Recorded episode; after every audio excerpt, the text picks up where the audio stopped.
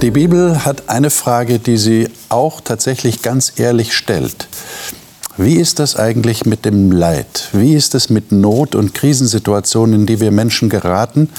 Vor allem dann, wenn wir an Gott glauben, wenn wir ihm vertrauen. Und vielleicht kommen wir tatsächlich in solche Schwierigkeiten, gerade weil wir an ihn glauben und weil wir vielleicht äh, in Schwierigkeiten kommen aufgrund von Verfolgung oder dass man uns ähm, lächerlich macht oder ablehnt, unseren Glauben nicht teilt. Da gibt es ja alle möglichen Szenarien, die sich abspielen können im Leben eines Menschen. Und die Frage ist dann, warum lässt Gott das gerade in meinem Leben zu? Warum muss ich das durchleiden? Vor dieser Frage scheut sich die Bibel nicht. Und wir wollen dieser Frage heute nachgehen und damit sind wir eigentlich beim Generalthema, das wir jetzt in diesen Wochen behandeln, Vertrauen im Stresstest. Wenn ich Gott tatsächlich vertraue, dann ist es offensichtlich so, dass dieses Vertrauen auch Belastungen ausgesetzt wird. Und diese Fragen, die ich gerade gestellt habe, die bewegen viele Menschen. Das ist die große Leitfrage. Warum lässt Gott das zu? Und ist da vielleicht sogar ein erzieherisches Motiv dahinter, dass Gott das zulässt, um etwas in unserem Leben zu bewegen? Ich bin sehr gespannt, was meine Gäste zu diesen Fragen sagen werden. Und die darf ich Ihnen wie immer jetzt vorstellen. Marion Gaffron ist verheiratet, hat drei erwachsene Kinder und ein Enkelkind. Sie sagt, ihr Lebensmotto sei, Menschen bereichern ist meine Leidenschaft. Das praktiziert sie nicht nur als Finanzcoach, sondern auch als Leiterin eines Hope Centers, wo Kurse und Begegnungen stattfinden, die Hoffnung machen. Claudia Mohr lebt in Darmstadt und arbeitet im Pressebüro einer Freikirche. Sie sagt, sie sei fasziniert von der persönlichen Heilsgeschichte, die Gott schreibt. Und sie möchte die Wunder dieses Gottes im Alltag entdecken. Daniel Zwicker arbeitet als Psychotherapeut in eigener Praxis bei Bern in der Schweiz. Er sagt, dass sein Glaube an Gott und der Inhalt der Bibel ihn gerade in seiner Tätigkeit ermutigen, den Menschen zu sagen, Mach es wie Gott, werde Mensch. Martin Lungenschmidt ist in Oberösterreich geboren und aufgewachsen und ist Pastor einer Freikirche in Österreich. Er singt und musiziert gerne als Solist und als Chorleiter und ermutigt Menschen gerne singenderweise durch Lieder und Texte. Wir lesen jetzt die Bibel. Wir lesen 1. Petrus 4. Das ist der erste Text, den ich gerne mit euch etwas näher anschauen möchte. 1. Petrus Kapitel 4, die Verse 12 bis 14. Da spricht ja der Petrus, wie ja alle Autoren der Bibel, in die Situation der Menschen damals hinein. Wir sind also in den Anfängen des Christentums, nachdem Jesus in den Himmel aufgefahren ist. Und Petrus schreibt jetzt an gläubige Menschen. Wir wollen mal schauen, was er da geschrieben hat. Wer von euch mag das lesen? Geliebte, lasst euch durch das Feuer der Verfolgung unter euch, das euch zur Prüfung geschieht, nicht befremden, als begegne euch etwas Fremdes, sondern freut euch, insoweit ihr der Leiden des Christus teilhaftig seid, damit ihr euch auch in der Offenbarung seiner Herrlichkeit jubelnd freut. Wenn ihr im Namen Christi geschmäht werdet, glückselig seid ihr, denn der Geist der Herrlichkeit und Gottes ruht auf euch. Hm. Was fangt denn ihr mit einem solchen Text an? Ganz persönlich. Äh, Spricht euch das an? Könnt ihr euch damit identifizieren? Oder sagt ihr, naja, das nehme ich jetzt mal als Text für die Zukunft, falls mir sowas tatsächlich passiert? Das Feuer der Verfolgung? Also ich persönlich habe noch keine Verfolgung erlitten. Mhm. Insoweit ist das ein bisschen distanziert von mir, das Ganze. Schwierigkeiten, ja, Herausforderungen. Mhm. Aber so Ablehnung, direkt Verfolgung wegen meinem Glauben habe ich noch nicht erlebt. Deswegen versuche ich mich eher hineinzufühlen in Menschen, die das schon erlebt haben. Aber das, ja. ist, das ist schwierig. Und die es ja auch heute erleben. Es gibt ja offensichtlich gibt äh, viele, viele Menschen auf dieser Erde, die tatsächlich um ihres Glaubens willen verfolgt werden. Verfolgung ist ja nur eine Versuchung. In Vers 12 lesen wir ja zu eurer Versuchung. Ja. Und das ist ein Wort, mit dem ich sehr wohl was anfangen kann. Also ähm, die Dinge, die mich locken, von denen ich genau weiß, dass sie mir nicht gut tun, dass sie anderen nicht gut tun, dass sie moralisch vielleicht verwerflich sind. Ähm, da geht es jetzt nicht immer nur um die Schokolade. da wäre das noch das kleinste Problem. Also bei mir gibt es bei diesem Text schon sowas, wo ich zuerst vom Impuls her mich dagegen auflehne und ähm, fast ein bisschen mich ärgere darüber. Worüber genau? Ja, Gott, der mich prüft und der so quasi hinter dem Leid oder hinter Verfolgung eigentlich ähm, noch ein mich läutern will. Also ich frage mich manchmal, ob ich jetzt diese, dieses Leid wirklich gebraucht habe oder nicht. Ja. Ähm, ich habe auch Mühe mit dem Gottesbild, dass er mir Leid zufügt und ich sage, schauen wir mal, was der Daniel da macht. Ja, schauen wir mal. Also ähm, ist, ist schon ein bisschen schwierig. Wenn ich, wenn ich so ein bisschen zurücklehne und das aus Distanz anschaue, dann, dann gibt es schon einiges zu entdecken, das für mich auch sehr wertvoll geworden ist. Mhm. Kannst du sagen, was? Also äh, gut, ich meine, wenn wir in den Text reingehen, hier geht es um Verfolgung. Es geht hier nicht um Masochismus oder irgend mhm. sowas. Das ist das eine. Das andere ist, ähm, Gott steht über allem, er ist souverän. Ich muss ihn nicht mal verstehen. Und auch, ich meine, dieses pädagogische Argument mit dem Leid, die Diodizee-Frage, ich muss ihn nicht verstehen, ich kann es nicht erklären, schon gar nicht für andere. Ich kann es schon nicht mal wirklich für mich erklären. ähm, und ich kann es auch anderen nicht an, um, um den Kopf und um den Kopf schlagen. Und das andere ist, ähm, es gibt etwas, wo ich auch Dinge entdecken kann, wo ich selber klarer werde, wenn nicht alles einfach so locker vom Hocker geschieht. Das, da muss ich viel tiefer über mich nachdenken und da kann ich einiges über mich und auch über das Leben äh, verstehen und kann manchmal auch Facetten von Gott entdecken, wo er eben bei mir war, wo ich den Eindruck habe, ich habe nur noch gestrampelt. Ja. Hm. Also der Petrus sagt ja im Prinzip etwas, als würde er unsere Erwartungen korrigieren wollen. Mhm. So lasst euch nicht befremden, so erwartet das, dass das passiert, so wie Jesus, der auch genug Ablehnung erlitten hat, bis letztlich zum Kreuz. Wenn wir Jesus nachfolgen, dann müssen wir damit rechnen. Also es ist nichts Fremdes. Das finde ich irgendwie interessant. Ich meine, in der Kirchengeschichte, in der Täuferbewegung wusste man, wenn du zu einem Taufgesinnten wirst, getauft wirst, lebst du maximal zwei Jahre, bis sie dich finden. Also das ist mal eine ganz andere Vorstellung von, ja, jetzt werde ich Christ. Und ich glaube, auch damals musste man wirklich damit rechnen. Offensichtlich hatten die Leute, an die er schreibt, diese Vorstellung nicht so, dass auch Schwierigkeiten kommen. Sie haben sich ja gewundert, so wie ich mich auch manchmal wundere, warum passiert mir das? Gott hat mir doch so viel Segen und Freude und Glück und Zufriedenheit versprochen, jetzt kommen Probleme. Aber auch hier denke ich, ist für mich dann wichtig, ja, auch Christen, auch gläubige Menschen, wie du gesagt hast am Anfang, erleben diese Schwierigkeiten. Ja.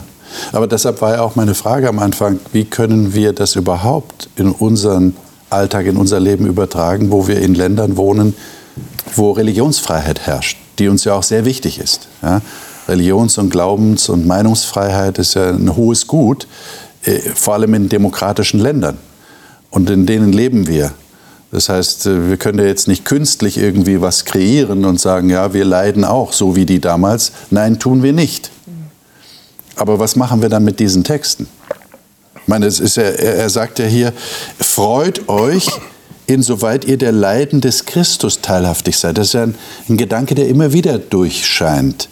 Äh, ich, das haben ja auch die Märtyrer, haben das ja auch zum Ausdruck gebracht in den ersten Jahrhunderten und, und zu allen Zeiten eigentlich. Ich, so, so dieser Gedanke, der uns vielleicht irgendwie fremd erscheint, ich freue mich, dass ich auch leiden darf für Jesus. Ähm, Könnt ihr was damit anfangen? Also ich kann damit ehrlich gesagt nichts anfangen. Ich kann mir auch nicht vorstellen, dass Jesus das schön findet, wenn ich auch leiden muss. Also er ist, hat für uns gelitten, damit wir frei sind. Das ist der Plan gewesen. Also es ist kein christliches Lebensmodell, je mehr Leid, umso toller, sondern ähm, Christus ist gekommen, um das Leid zu beenden. Ähm, von daher tue ich mich mit diesem Gedanken ungeheuer schwer. Ich habe allergrößten Respekt den Christen gegenüber, die verfolgt werden aktuell. Und es sind mehr als je zuvor, so wie ich höre und lese. Ähm, und es berührt mich sehr, dann auch Geschichten zu erfahren, wie sie Gott in dem Leid erleben. Und das ermutigt mich auch ein Stück weit. Und mich rüttelt dieser Text auf. Also gerade auch so, also hier in, in der Neues Leben heißt es dann, als wäre das was Ungewöhnliches, jetzt so Prüfungen, ja. Zu sagen, hey, es ist eher ungewöhnlich, diese Zeit des Friedens, die ich erleben darf, die wir hier erleben dürfen. Und es kann ganz schnell vorbei sein. Was mache ich dann mit meinem Glauben? Wie ist es bestellt? Und da mich mal drauf einzulassen, auf so Überlegungen, ähm, was, was bin ich bereit für meinen Glauben zu bezahlen? Ähm, kann er tragen oder was kann ich heute dafür tun, dass er dann trägt, wenn diese Zeiten kommen? Also die Frage hatte ich jetzt auch gerade. Kann man sich auf so eine Zeit vorbereiten? Was meint ihr? Auf eine Zeit, wo man geschmäht wird im Namen Christi, steht hier. Also als Musiker kann ich mich vorbereiten. Ich ähm, singe ja selber sehr gern und ich lerne auch mit anderen Lieder.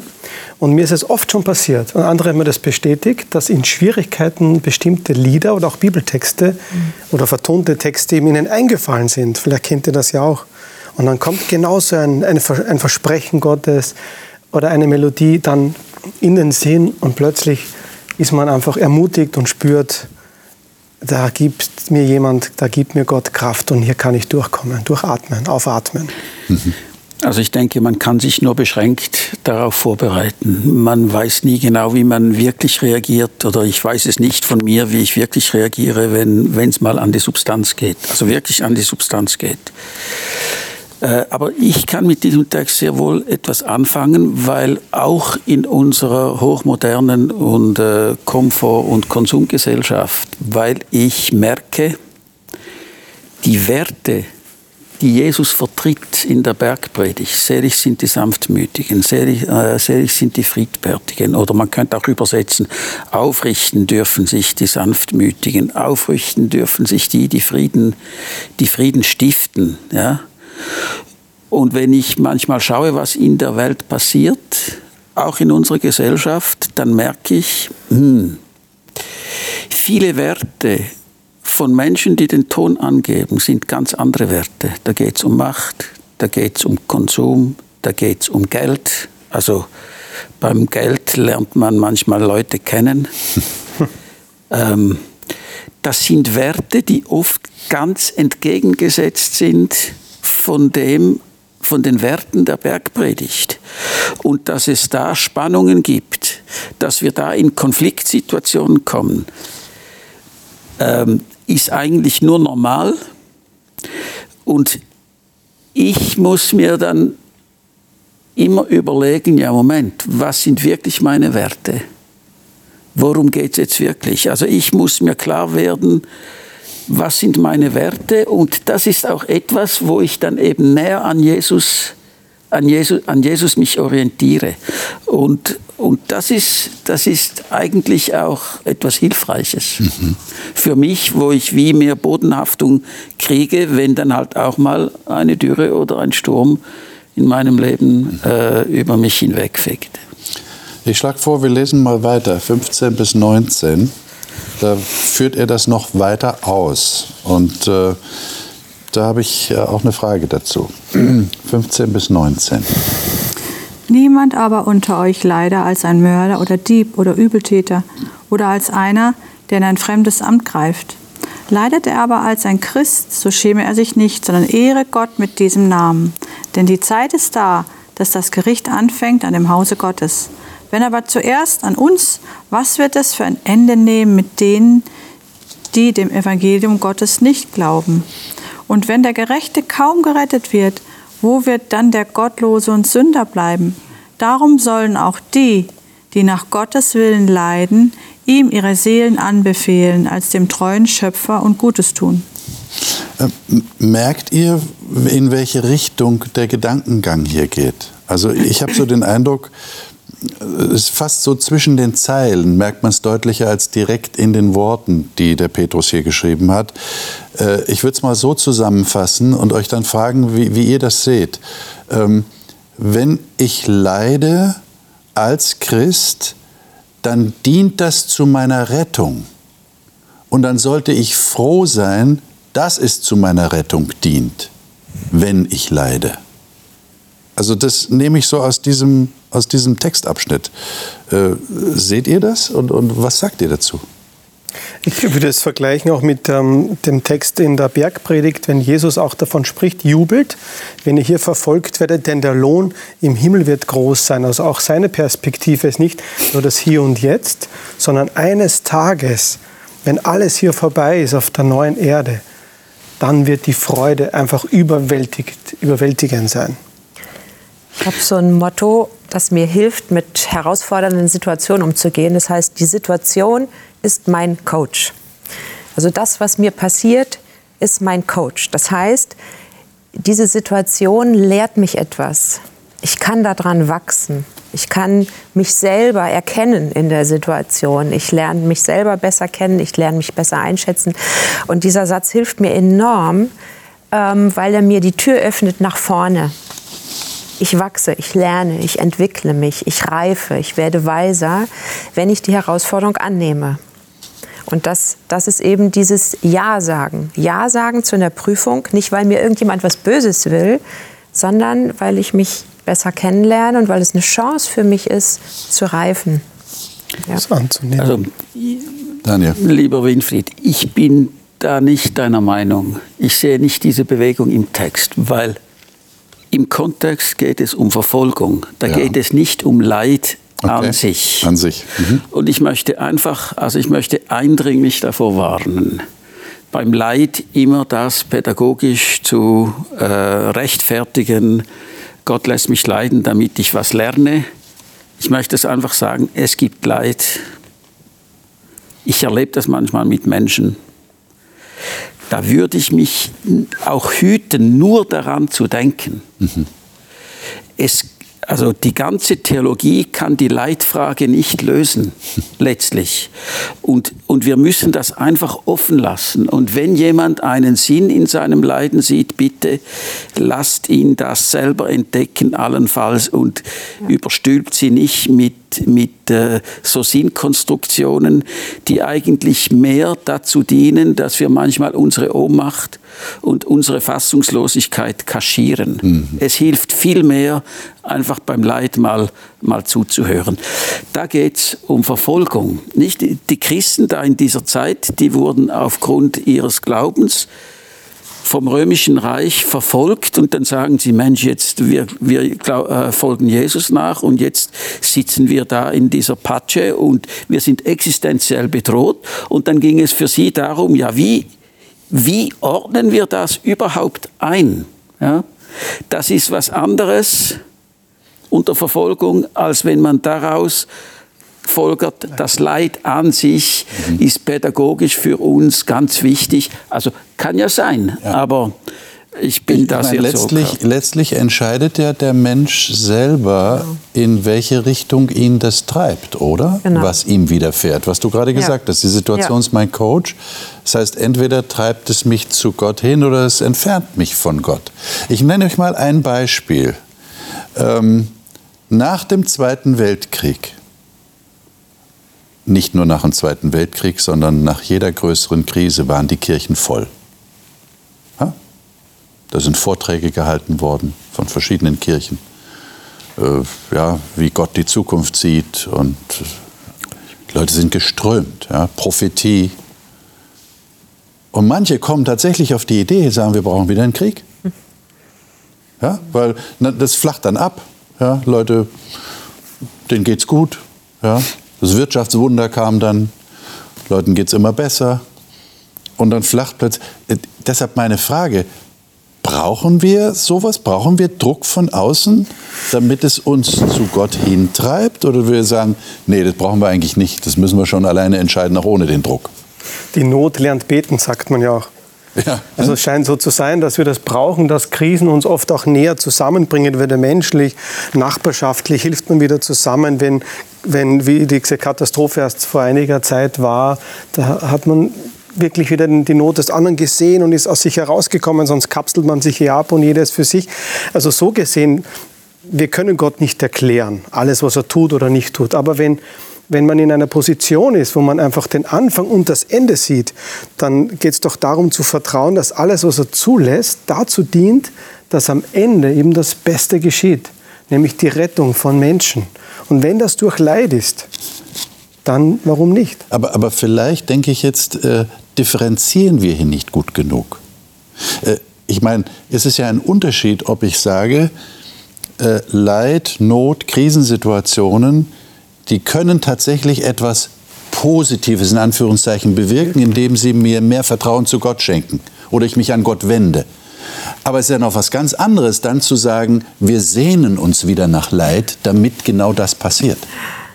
Versteht Aber ihr? Da werden doch ganz viele, Entschuldigung, wenn ich dir sonst ja, falle, da werden doch ganz viele kleine Gelegenheiten im Leben übersehen, ähm, die uns auch schon herausfordern. Warum schreien wir denn immer nur nach dem großen Gewitter, wenn es doch der Nieselregen auch tut?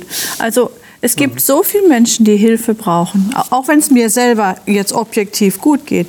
Aber das geht eben nicht jedem gut. Und es gibt so viele alte Menschen, die einsam sind. Es gibt so viele Kinder, auf die niemand aufpasst, die in irgendwelchen Anstalten gesperrt werden. Ähm, weil die Eltern einfach total überfordert sind, ihr Lebensunterhalt zu verdienen. Also noch nicht mal bewusst, sondern einfach das Leben ist so herausfordernd. Jetzt durch die Inflation, die da ist. Die Familien geraten unter Druck. Es ist so viel Not da. Da muss ich doch nicht noch nach mehr schreien. Also mein Gottesbild ist auch nicht, dass ich von ihm erwarte, dass er bei mir immer das Beste, dass, dass ich immer das Beste erlebe, was für mich äh, am hilfreichsten ist. Ist nicht so. Ich habe Dinge erlebt, da würde ich nie sagen, das war das Beste. nie, nie. Aber ich habe auch bei ganz schwierigen Situationen erlebt, dass Gott mit dir ist, mit mir geht und dass ich Einsichten gefunden habe, die für mich wie Perlen ganz kostbar sind und die mir auch helfen, Menschen zu verstehen, bei denen einfach nicht alles rund läuft. Ja?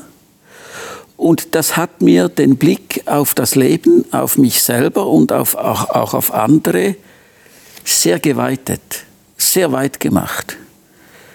Ähm, insofern kann etwas Gutes aus Leid, kann etwas Gutes aus Leid Du machst entstehen. eben nicht den Rückschluss, Gott hat dir das geschickt, damit er das Nein, erreicht. Bitte. Also das halte ich für hochproblematisch. Ja. Also ich kann das mit meinem Gottesbild nicht, mhm. nicht vereinbaren. Mhm. Ich glaube, dass das Leben, die Welt, was, also die ist so vielschichtig und hat so viel Ungutes in sich. Damals war es die Christenverfolgung, heute, du hast so ein paar Skizzen gerade aufgemacht. Also es gibt eine Menge, was wir, womit wir klarkommen müssen. Und spannend ist aber schon, dass das, woran wir wachsen, die Widerstände sind, die uns herausfordern. Wenn wir immer nur auf der grünen Blumenwiese sind, dann landen wir irgendwann auf der Couch als Couch Potato. Ja? Also das macht uns nicht zu einer starken Persönlichkeit, sondern die Widrigkeiten, das, das Ungereimte, das Herausfordernde, das lässt uns wachsen. Und darin finde ich eine unheimliche göttliche Weisheit, dass das so ist. Und äh, finde es auch gut, dass es so genannt ist. Das ist so. Das gehört zum Leben und nicht dieser Glaube, der, der meint, es müsste immer Blumenwiese sein.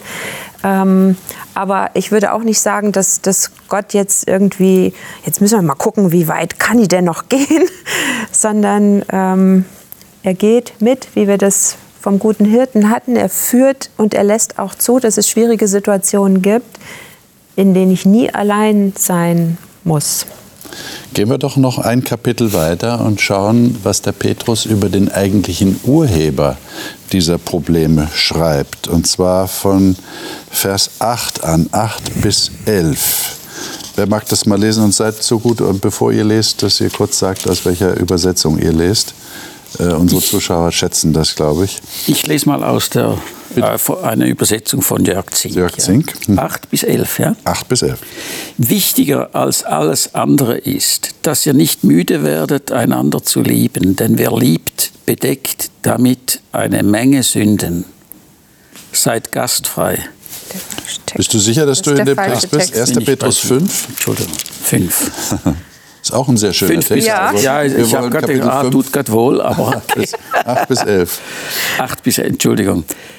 Ähm, seid nüchtern und wachsam. Euer Widersacher, der Teufel, geht umher wie ein brüllender Löwe und sucht die, die er verschlingen kann. Widersteht ihm. Steht fest im Glauben und wisst, die Verfolgungen, die er leidet, bedrängen eure Brüder überall in der Welt. Der Gott aber, der so viel zu schenken hat, wird euch nach einer kurzen Leidenszeit in die ewige Herrlichkeit rufen, die Christus für euch bereithält. Er wird für euch dafür vorbereiten, er wird euch dafür vorbereiten, stärken und kräftigen und wird euch einen festen Grund unter die Füße geben. Sein ist die Macht für alle Ewigkeit. Was, was sagt euch das Bild des brüllenden Löwen?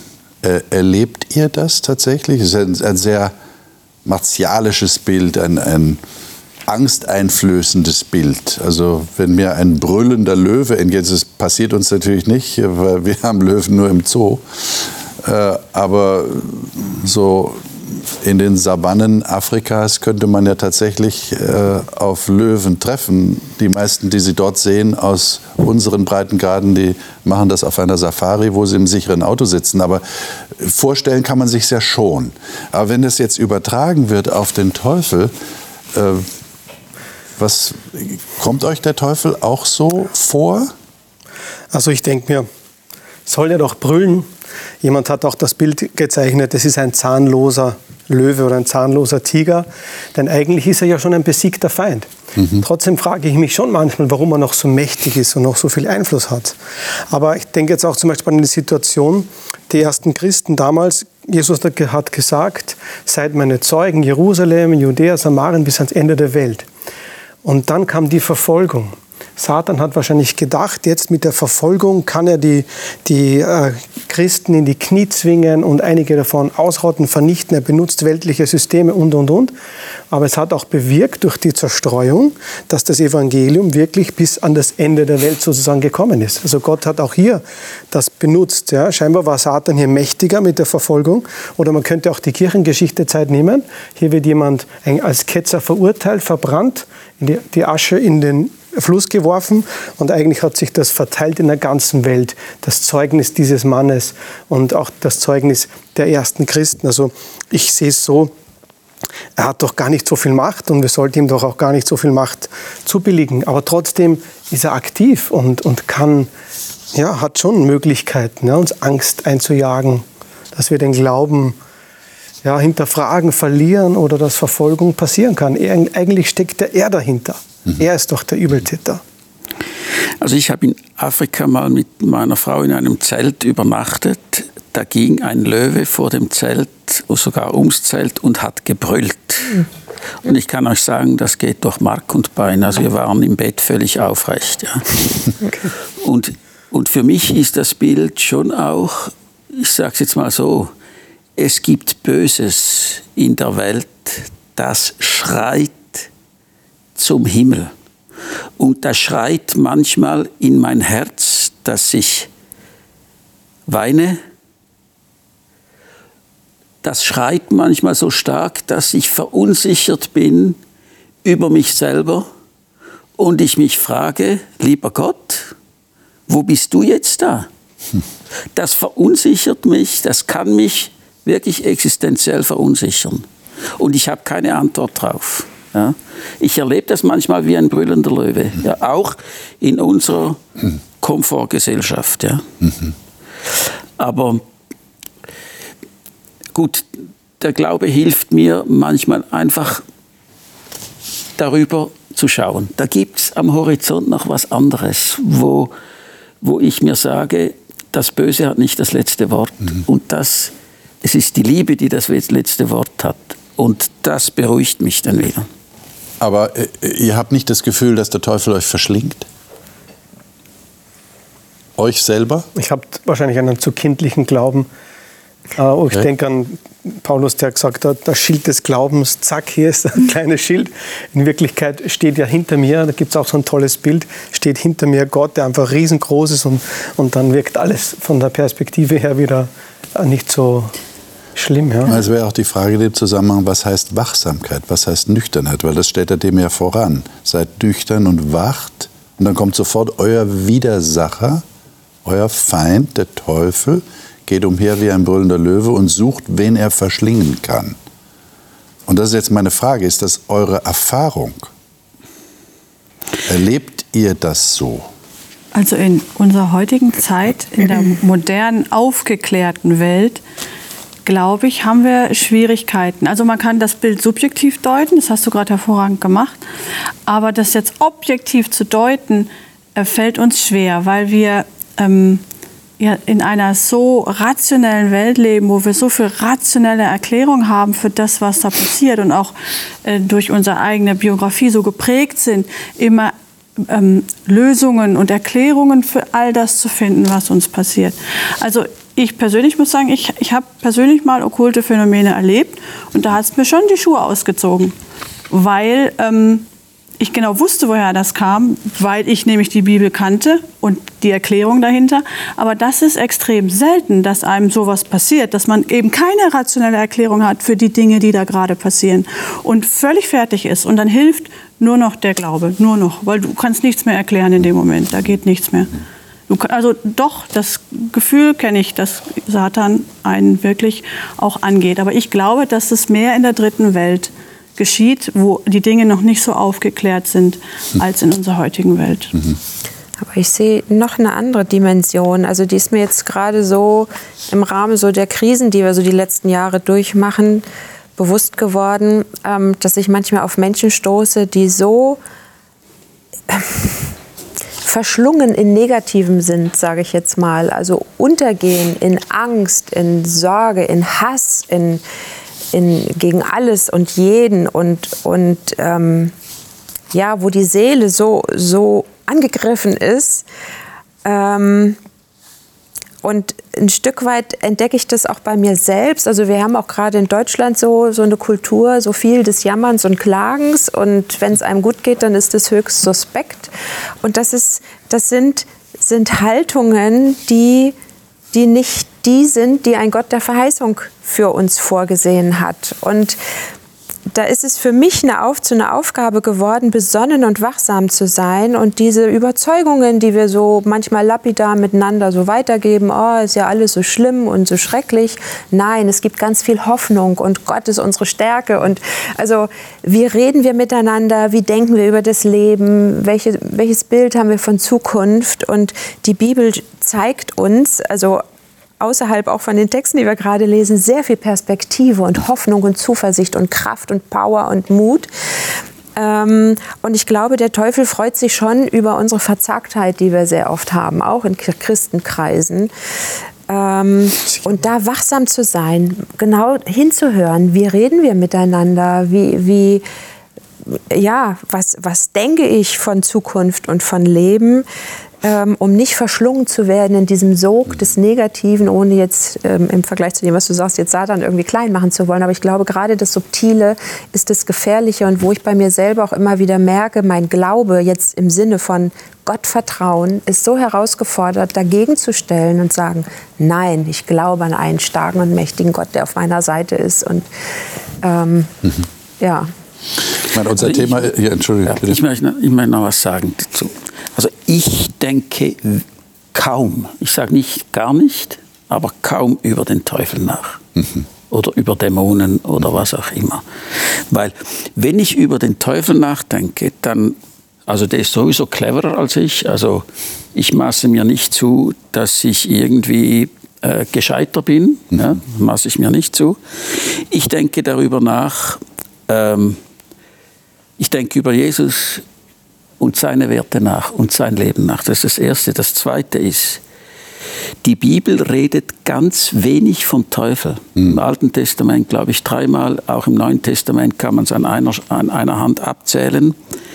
Es gibt einen Text, den finde ich jetzt psychologisch natürlich sehr spannend, wo Jakobus sagt, Also es ist nicht der Teufel, der euch verführt, sondern es ist dann euer Herz, das euch verführt.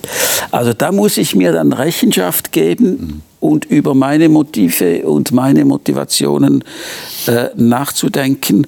Und das ist manchmal, also auch das schon ist schwierig genug. Ich ja. könnte Verantwortung abschieben ne, auf den ja, Teufel. Also das wäre manchmal leichter. Man kann den, man kann den Teufel auch als Projektionsfläche Mhm. nehmen für die eigenen Motivationen oder eigenen Bedürfnisse. Das ist, äh, äh, das ist gefährlich sogar.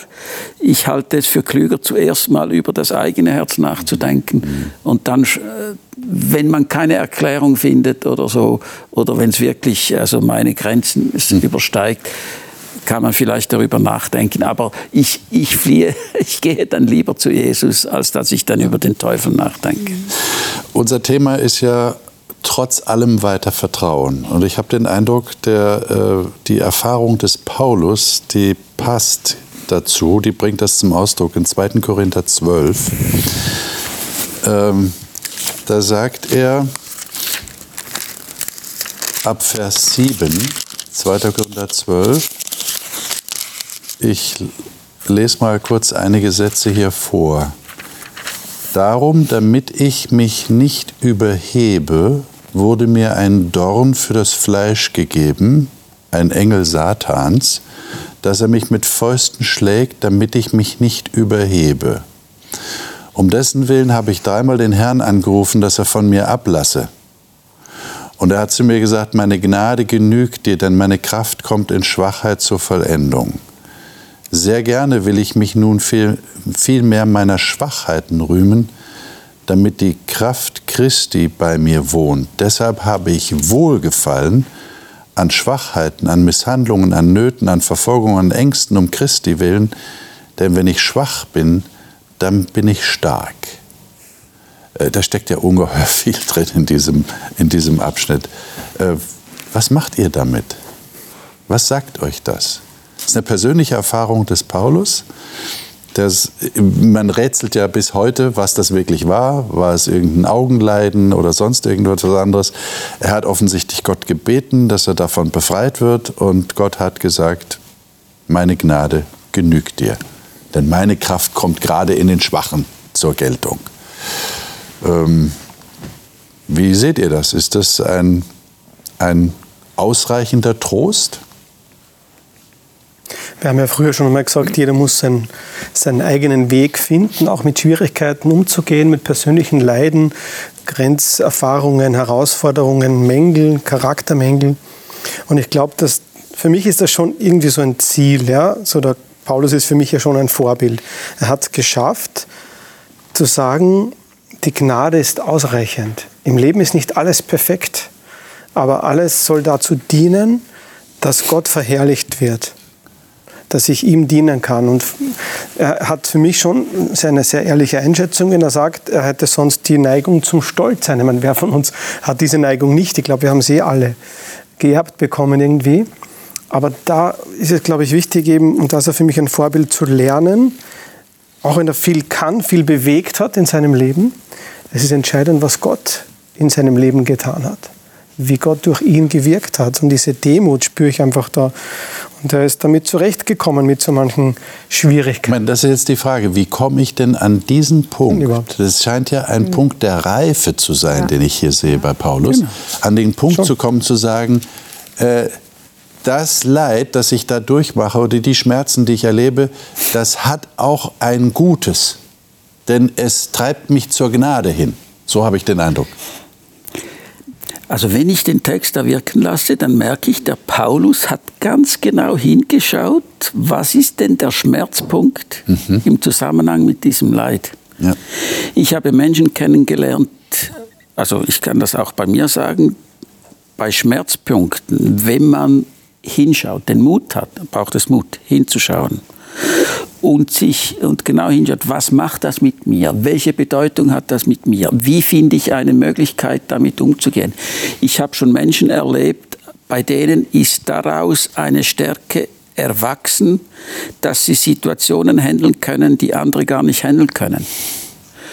Und ich finde, das hat ja sowas von Befreiendes. Ich muss nicht über allem stehen. Ich darf zu meiner Schwäche stehen. Ja? Also es gibt so Männerclubs, wo die Männer einfach mal lernen, zu ihrer Schwäche zu stehen und nicht eine Trumpfkarte, was sie alles können und haben und so äh, miteinander beeindrucken wollen. Das ist gar nicht so einfach. Aber ich habe gemerkt, wenn Menschen über Schwäche reden können, hoffnungsvoll reden können, weil sie sich damit wirklich auseinandergesetzt haben, mhm. Dann hat das eine sehr hohe Wirkung. Und dann, dann wächst der Respekt oder wenn sie damit in Würde umgehen können, das ist was ungeheuer Schönes.